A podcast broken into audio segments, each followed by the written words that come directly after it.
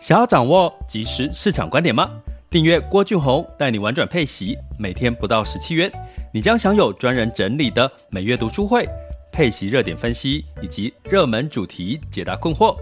不论你想通过基金、ETF、美股或台股打造你的现金流收入，我们都能为您提供支持。点选资讯栏的订阅链接，了解更多。让我陪你一起投资理财。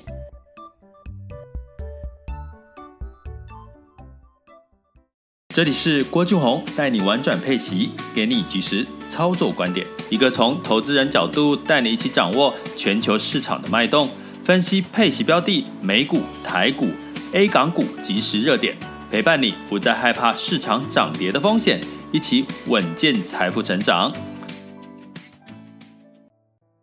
其实今天应该有算是我觉得看有一个好消息要跟各位分享哈，因为市场。喋喋不休，哎，可是呢，如果你听我们的频道是玩转配息哈，这个所谓的核心资产的概念、卫星资产的概念，如果你有建立的话，其实我今天要提到我在我的书里面《投资赢家领息创富术》这本书哈里面提到了一个跌了就买的一个讯号呢，呃，我刚刚在稍微哈这个看了一下哈，它其实已经快到了这个讯号的一个。呃，发生了哈，所以我今天想要跟各位来提一下这个讯号。那当然呢，在这个我们的订阅学员，我们会在一月份的最后一集哈讲两件事情。录播课哈，EP 零二会讲这个跌了就买的讯号的核心资产的一个比较呃实物的一些做法哈。那另外一个就是在这个避险的操作策略里面呢，给各位一些呃比较。具体的实操观念哈，所以呢，呃，预计会是在周六吧，应该周六或周日会上，哎，周六哈，因为周一是除夕的，对不对？好，所以让大家在这个呃这个之前呢，会有一些比较具体的一些想法。不过应该在周五哈，没关系，反正我尽可能的把这个课哈，就是准准备好上架，然后让订阅学员可以早点去听，因为最近的市场的修正呢，已经喋喋不休，但是似乎诶，我喋喋不休的休打错，好，那基本上呢，就是似乎已经开始出现了一个跌跌过头的一个状况哈。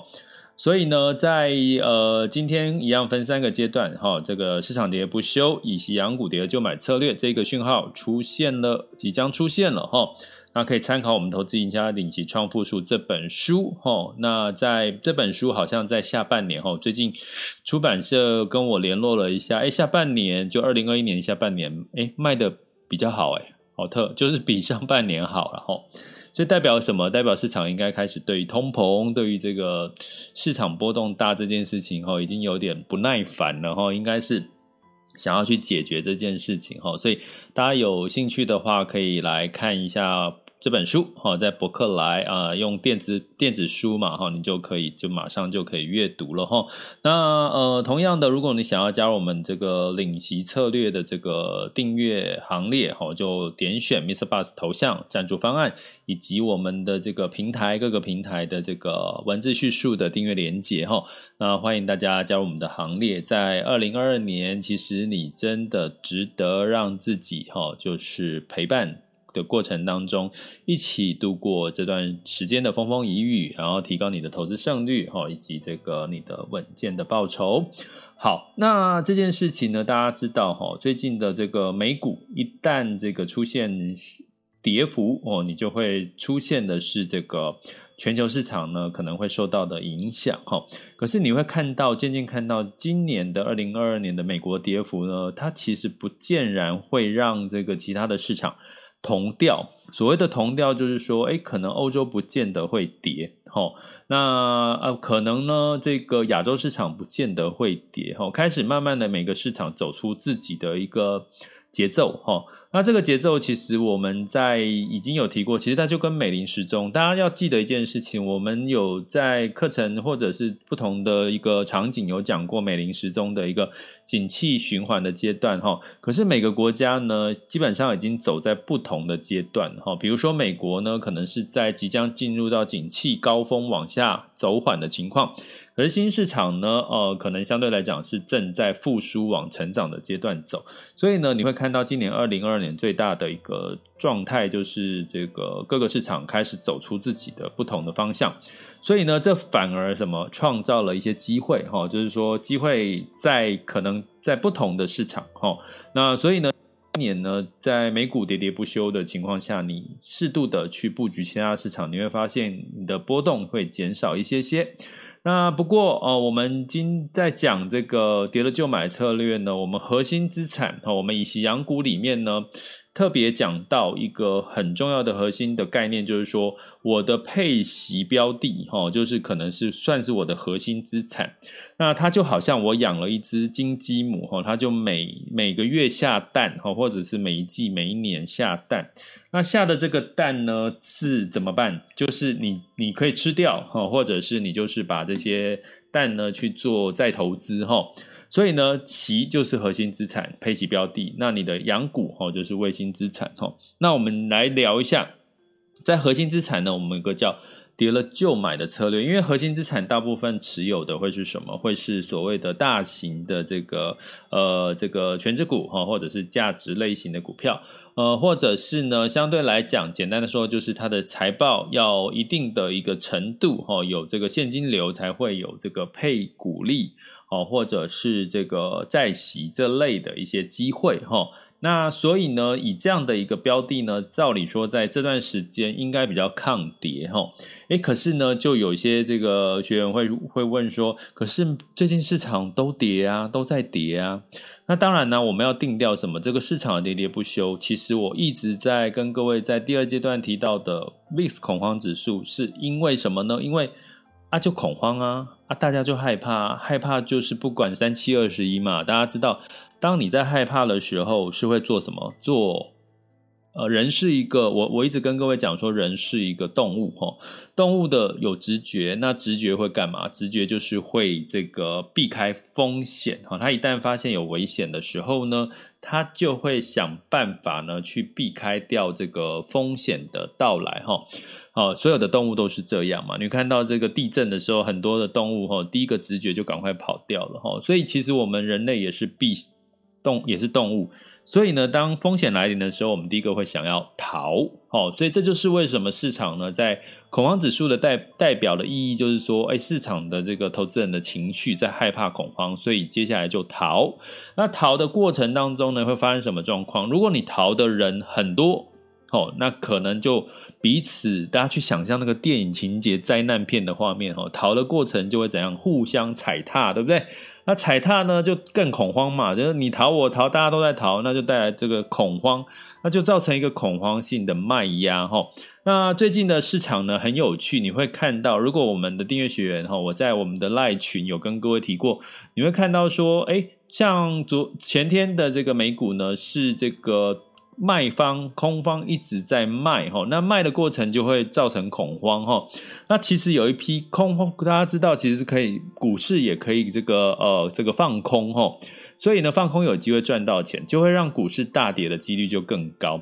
可是呢，另外一方多方呢，基本上呢其实是在拉，所以在前天是把它拉上来了，大跌之后把它拉上来。可是昨天呢，如果你去看一下这个，不管是纳斯达克、道琼、S M P 五百或费半哈，你会看到呢，他们都是在盘中下跌，一开盘下跌，可是到尾盘快接近收盘的时候，都被拉上来，快就是几乎跌幅都不见了，然后最后呢又被空方再拉下去。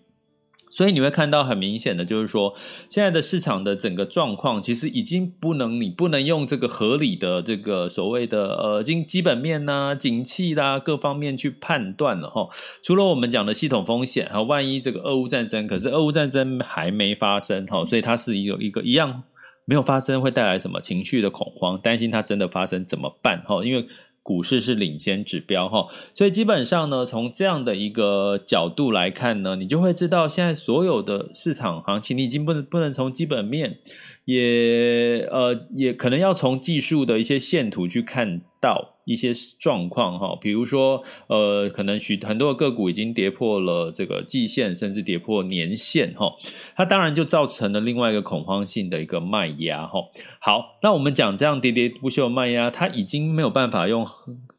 客观合理的判断去判断人的情绪哦，哦，这是我要跟各位讲的。那你要不要成为这种人？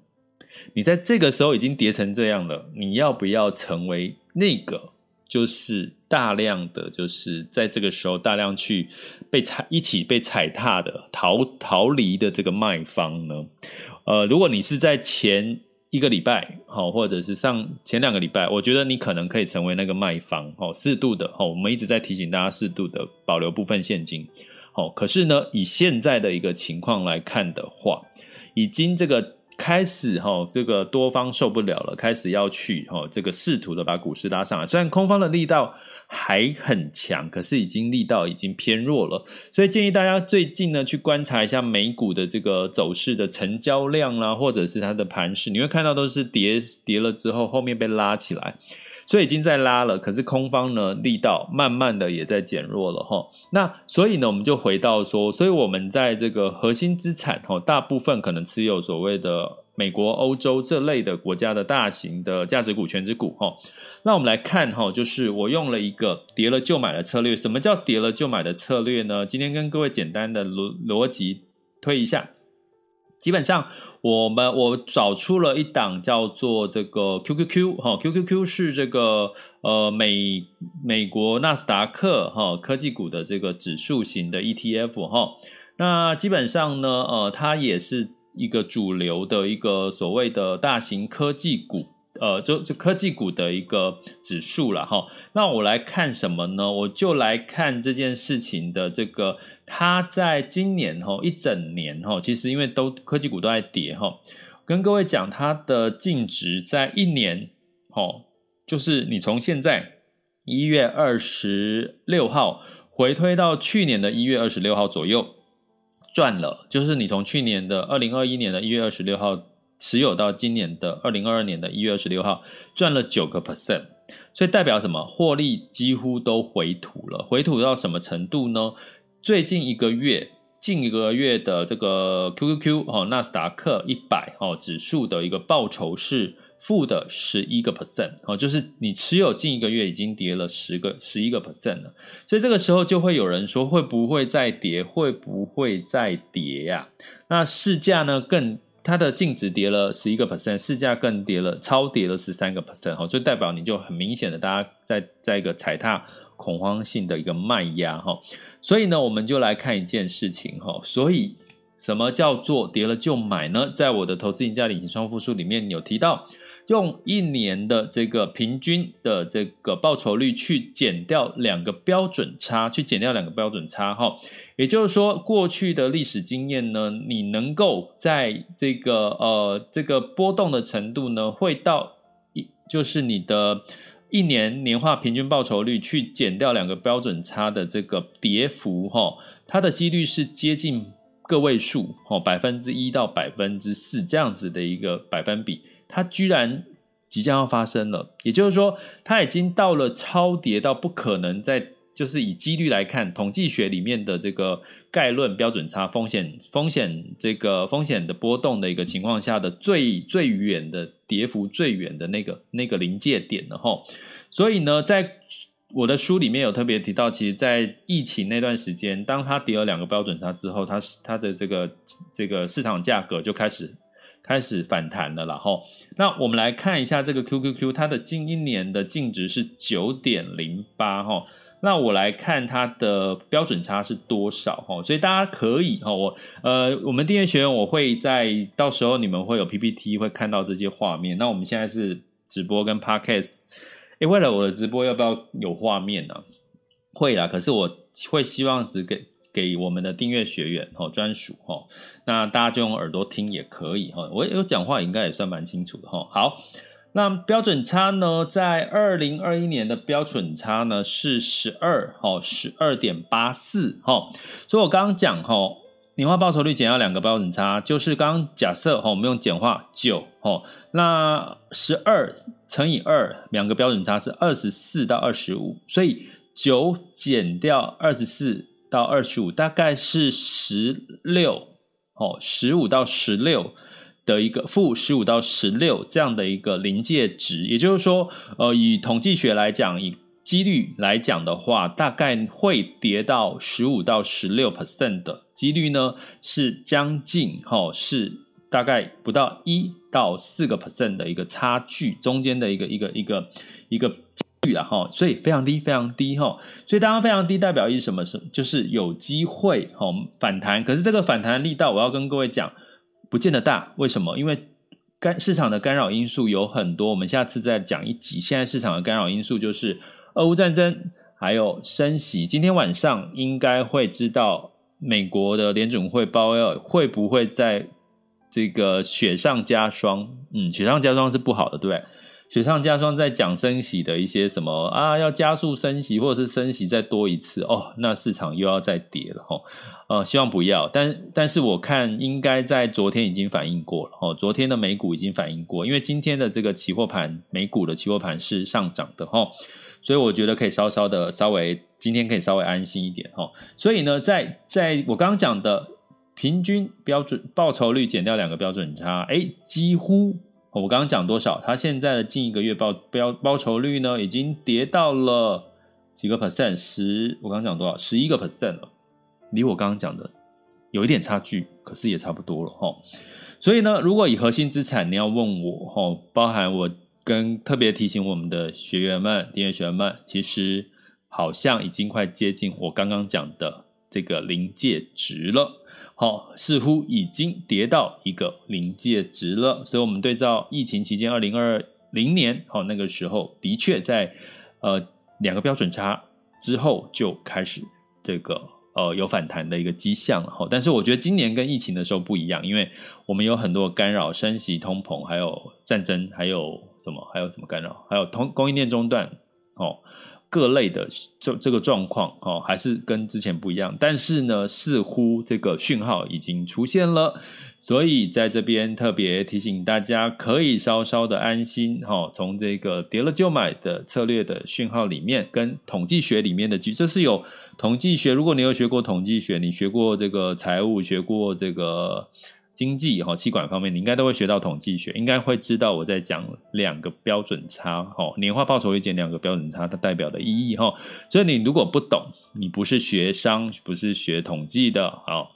麻烦加入我们的订阅行列，点选这个我的 Mr. Bus 头像赞助方案，以及和我们在不同平台的订阅连接的文字叙述哦，就可以就是参与我们的。订阅的这个学员群了，学习群了哦，欢迎大家加入我们的订阅行列喽。那我这个这个细节也有在这个《投资赢家领息创富术》这本书，博客来这本书哦。我前阵子跟这个阮木华哦，这个木华前辈呢，其实在上了他的节目，他问我说我那本书什么时候出了，然后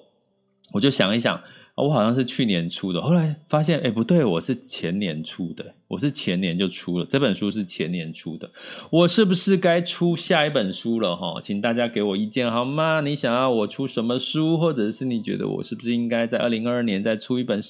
书呢？哦，那哪一类的书呢？大家可以跟我分享一下哈，你们的一些想法跟看法喽。这里是郭俊宏，带你玩转配息，给你及时操作观点。关注并订我，陪你一起投资理财。接下来进入到二零二二年的一月二十六日，全球市场盘势轻松聊。好的，那在这个现在时间是十二点十八分吼，那这个风险指标呢，今日恐慌指数是二十八点零八，VIX 恐慌指数是三十点六七，所以恐慌还没有下降。那其实周三哈，今天是周三嘛，所以基本上这个联准会的这个两天的会议这个结果。即将出炉了啦，希望这个结果是好的啦，就是不要太鹰派吼。那当然，结果出炉了，大家就可能市场比较吃了一颗定心丸吼，就干扰因素就会稍微减缓一点点了吼。但是干扰因素还是很多，疫情、升息，还有这个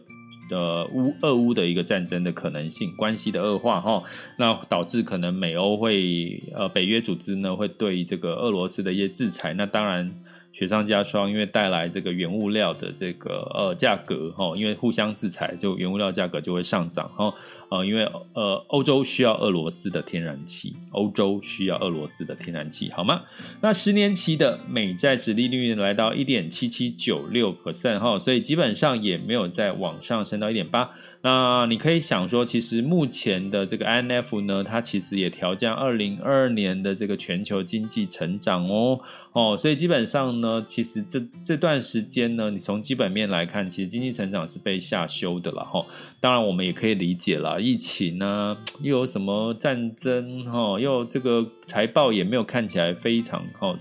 ，Q 四的财报。你看起来也没有非常亮眼。那今年到底有什么利多？苹果吗？苹果要发布 iPhone 十四，大家有期待吗？苹果要发布这个 AR 眼镜，大家有期待吗？元宇宙大家期待吗？好像有力道，可是呃有有有话题，可是力道都还不够。强成长的力道哈，那可能你要看成长的力道，可能就是半导体跟电动车之类的概念哈。那在这个美股的部分呢，当然我刚刚讲说，其实就下跌了哈。那当然下跌的这个会议这个公布结果影响哈，所以呢，道琼下跌零点二，S&P 五百下跌一点二，然后纳斯达克下跌二点三 percent，那费半呢下跌幅度更高，有到三个 percent 以上哈。那在欧洲反而呢，我刚刚讲各个市场已经开始走出不同自己的行情哈。那欧洲呢，因为企业发布的这个财报，企业的营收哎其实不错哈，让欧洲其实普遍是上涨了哈。泛欧六百上涨零点七一哦，德国、法国、英国分别上涨零点七四、零点七四，英国是一 percent 的一个上涨哦。可是大家不要忘记，在前一天它是大跌了三个 percent 哦，欧洲那当然是欧洲跟如果是俄乌哈，俄乌真的开始真的有战争的可能性发生的话，其实欧洲的影响会更大，因为俄罗斯可能就真的会切断天然气。现在在冬天呢，现在是寒冬，如果欧洲的天然气被切断。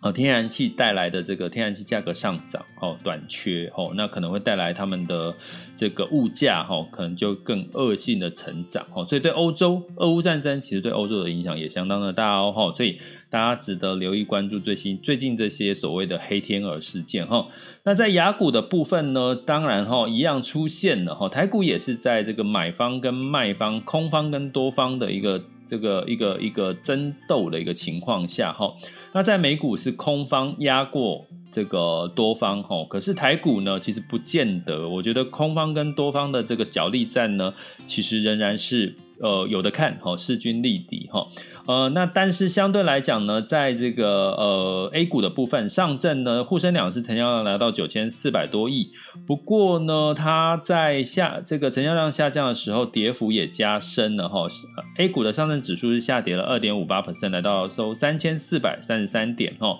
那值得留意的是，其实 A 股其实在呃他们的央行呢，基本上是在做降准了，已经这段时间哈，包含上呃这一周也在做了一个降准的一个小动作。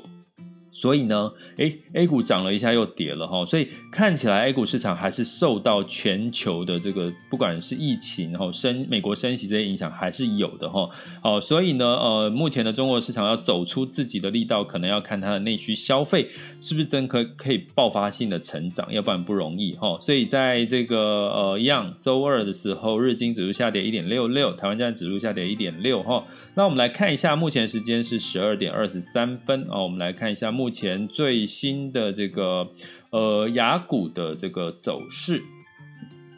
稍等我一下哈，画面要再切一下，咦咦，好吧，来，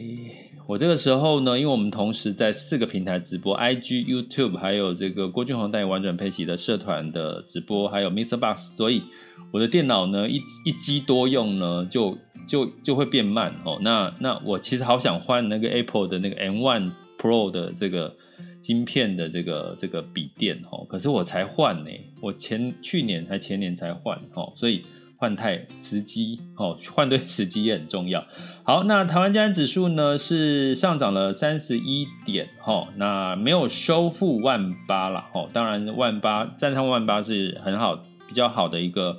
一个一个一个点哦，所以目前台湾加权指数是一万七千七百三十二，好，上涨幅度是零点一八。柜买指数是上涨零点二。台积电，好，我们通常看一下台积电，好，还在跑。哎，我只是把画面往下了。好，台积电跌跌了一块钱，哈，来到六百四十块，哈。呃，其他啊，今天的航运类股，哈，表现的不错哦，哈。那在这个这个是台股的部分，那台指期呢，目前是翻红的。那在目前的 A 股，哈。上证指数是上涨了四点，啊，上涨幅度是零点一四，哈，是三千四百三十七点九八，哈，所以基本上 A 股好像还是在受惊当中，就是还是投资人，因为 A 股散户比较多，哈，投资信心还不足，哈。那恒生指数，哈，是上涨了零点一六 percent，那在这个呃，我们来看一下，哈。这个日经指数是下跌了零点一一 percent，南韩是上涨零点一八，新加坡是上涨了零点八五。好，那目前这个美美这个美国的期货指数呢，哦，都是翻红的哈、哦，纳斯达克或 S&P 500都翻红的，大家可以稍稍的放宽心一些些了哈、好，所以这就是我们这个目前的这个雅股的一个情况哈、因为现在目前雅股有开盘嘛，好，来看一下哈。其他的亚洲股市，好，好，其他的亚洲股市也都是比较偏红哦，也都是上涨的一个格局哈，所以呢，今天应该大家可以稍稍的放宽心一点哈。那接下来进入到能源的部分呢，因为大家对俄乌的战争的担忧哈，以及这个阿拉这个阿拉伯联合酋长国的这个设施的安全受到威胁哈，所以。油价就偏多，好，布兰特原油上涨零点九四，来到八十七点九二。不过这边要提醒大家哈，现在的油价因为股市的波动的影响，如果以油价跟呃油能源公司可能会是能源呃油价会表现的比较好，能源公司一样是个股市，因为它是上市公司，所以它一样会受最近的市场修正会修正，好，所以。所以呢，以这样来看，我觉得也不用特别去投资什么油类的东西，因为什么呢？因为基本上呢，油价八十七，你要涨到八十八，涨到九十，好，涨到九十又怎么样？你没有太多的获利上涨空间哈。可是呢，如果你买能源公司，它可能受到股市修正的影响，它会下跌哦，哈。所以呢，最近能源就了解就好，希望它维持在八十上八十多上下，甚至七十几，因为它会让我们的通膨压力稍稍的减弱，哈。那在金价，当然因为避险的需求嘛，因为俄乌战争嘛，哈，所以呢，基本上哈，黄金哈就是收涨零点六，来到一千八百五十二点五美元每盎司，哈，在这避险的时候，黄金就有作用，哈。那但是大家考量的是升息也是一样会压抑黄金的价格，所以一样金价看看就好哈，先看看就好哈。那汇市的部分哦，美元指数来到九十五点九七哈，其实它并没有因为哦这个呃即将升息的一个一个期望值让美元再往上走哈。所以呢，这个情况呢，当然，呃，如果俄乌的情势越来越紧张的时候，美元也会再走升了哈。所以美元未来当然是走升的几率会高过于走跌哈。但是台币也不遑多让哈，台币是二十七点七八五哦，那台币也相对来讲就是代表资金流入台币的一个情况哦。台股台币的情况，外资哦流入的情况呢，会相对来讲也是比较明显的。那美元兑换人民币是来到六点三二五七五五。所以人民币又升值了，你看哦，人民币是一个什么状况呢？人民币是，诶，它在我刚刚讲，它在降准，哦，它其实在降准，降准呢就是有点类似降息，降息照理说一个国家的货币应该会跌，哈，可是你发现不然哦，其实人民币反而是在升值，哈，代表什么？其实资金其实是有在持续的有在流入人民币，哈，那在等待什么呢？会不会有一有后续有一些机会哦？但是就是仍然是值得持续的关注哈。所以我常常讲，就是一个在二零二二年一个结论，就是哪个市场的货币强，诶，那个市场呢，相对来讲可能它的股市比较抗跌或相对就会比较看好哦。好，那这是我们第二阶段的全球市场盘势轻松聊。那大家呢，呃，接下来其实可以搭在 Mr. Bus 平台的朋友哦，或或者在 YouTube 平台呢，你们都可以留言或者是提问哈。那我看到了，就是可以让 Mr. Bus 平台可以上台来发言分享。那我们目前在线有两千三百多位，还有我们的 VIP 学员，还有一位我们的创作名人堂的感人妈妈哦，哎，也是非常非常非常知名的这个。Podcast 频道哈，我就是说故事的 Podcast 频道哈，那非常欢迎他加入我们的这个频道，一起来做直播的交流。那这个时候你可以点选哈，点选我的这个呃，点选这个举手键哦，你就可以上台来哦，就是我 cue 你上来，你就可以提问、分享跟交流你对于最近投资市场或者是今天主题的看法，好吗？好，现在就可以开始喽哦。那如果说大家是真的害羞或不习惯呢，在这种语音式的这个直播，难怪也难怪最近 Clubhouse 越来越 Clubhouse 这种直播聊天越来越没落了哦。看起来大家还是不太习惯或喜欢用这种。呃，这个交语音交流分享齁，那所以你也可以到我们的 Podcast 或者是在这个不同的平台的留言区留言，告诉我你对这一集的看法、想法，或者是诶你觉得郭老师要不要今年再出一本书？那你希望郭老师出什么书都可以，欢迎大家留言给我齁，那呃我就会回复给你们喽。好，这里是郭俊宏，带你玩转配息，给你及时操作观点。关注并订阅我，陪你一起投资理财。我们下集见，拜拜。